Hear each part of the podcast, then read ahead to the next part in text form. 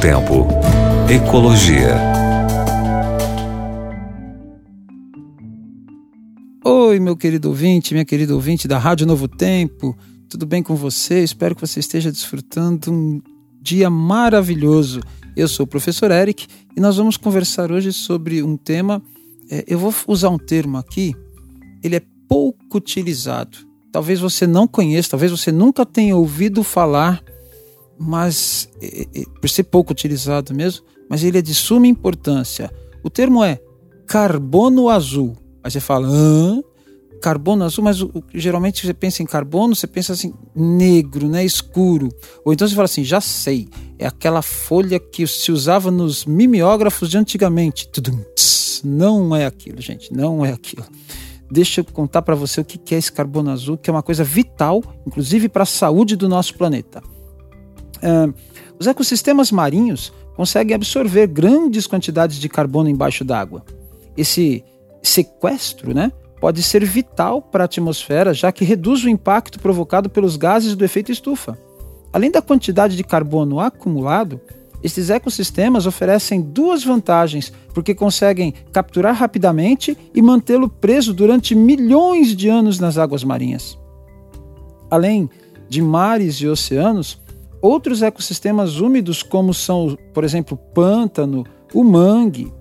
No caso do mangue, por exemplo, ele consegue armazenar até 10 vezes mais carbono que um bosque aqui na Terra, um bosque terrestre. A, diretoria, a diretora de iniciativas marinhas estratégicas da Organização Conservação Internacional, Emily Pigeon, explicou em entrevista para a BBC certo dia que nesses lugares as condições de níveis baixos de oxigênio no solo, debaixo da água, conseguem reter o carbono desde séculos até milênios. Ela destaca ainda que recuperar estes espaços é uma tarefa difícil, que pode levar anos e até séculos. Por isso, é ainda mais importante preservar estes ecossistemas.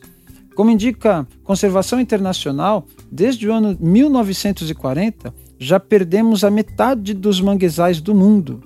Quando esses ambientes se destroem, uma grande quantidade de gás carbônico é liberada para a atmosfera, aumentando ainda mais a quantidade de gases do efeito estufa.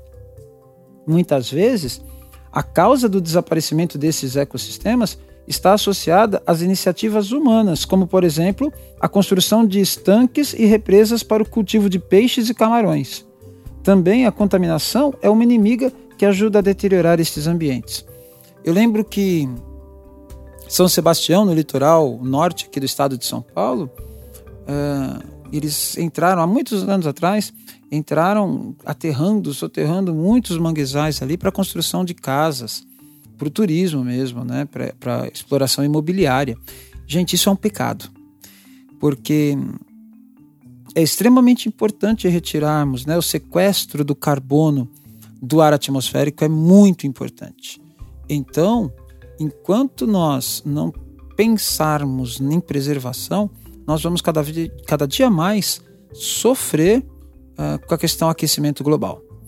E a gente sabe que não é só a árvore que tira, que retira carbono do ambiente. A gente acabou de ver que a, a dissolução do gás carbônico na água é muito importante, é o chamado carbono azul, que é importante inclusive para as espécies marinhas, para as espécies aquáticas. Destruir o mangue é destruir a vida. E o mangue é um ambiente tão bonito, tão rico, um ecossistema tão legal.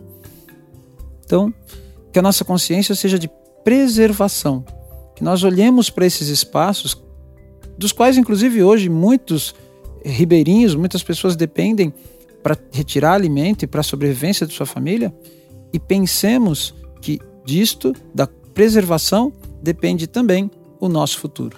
Um grande abraço para você, Deus abençoe. Tchau, tchau. Novo Tempo. Ecologia.